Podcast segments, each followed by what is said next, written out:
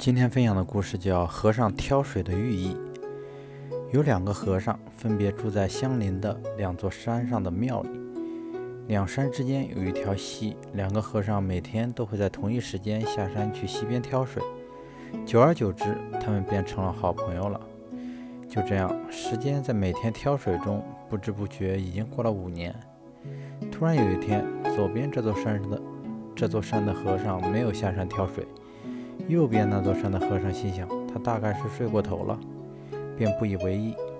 哪知第二天，左边这座山的和尚还是没有下山挑水，第三天也一样，过了一个星期还是一样，直到过了一个月，右边那座山的和尚终于受不了了。他心想，我的朋友可能生病了，我要过去拜访他，看看能帮上什么忙。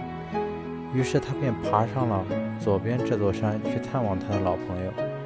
等他到达左边这座山，看到他的老朋友之后，大吃一惊，因为他的老友正在太极庙正在庙前打太极拳，一点也不像一个月没有喝水的人。他好奇地问：“你已经一个月没有下山挑水了，难道你可以不用喝水吗？”左边这座山的和尚说：“来来来，我带你去看看。”于是他带着右边那座山的和尚走到庙的后院，指着一口井说：“这五年来，我每天做完功课后，都会抽空挖口井，挖这口井。即使有时很忙，能挖多少就算多少。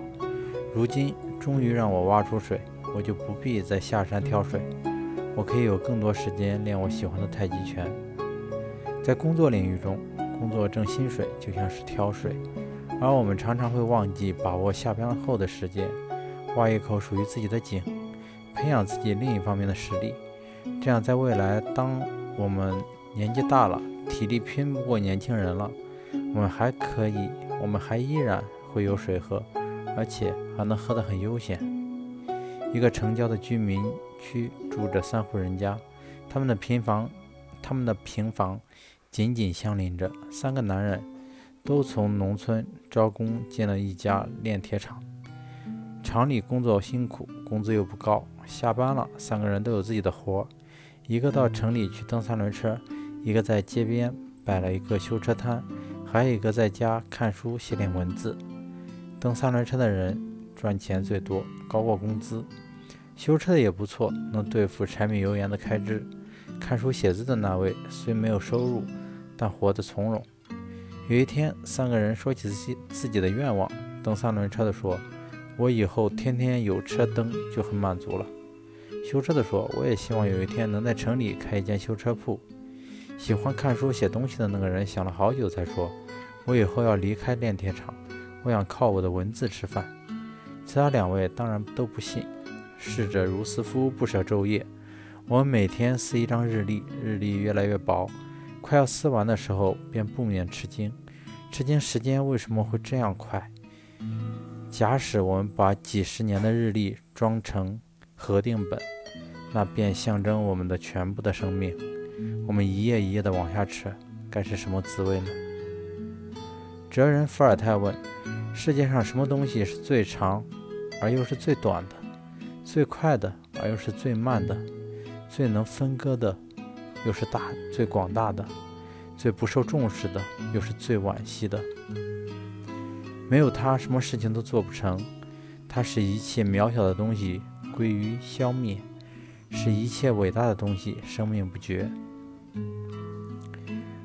智者查蒂格回答：世界上最长的东西莫过于时间，因为它永无穷尽；最短的东西也莫过于时间，因为人们所有的计划都来不及完成。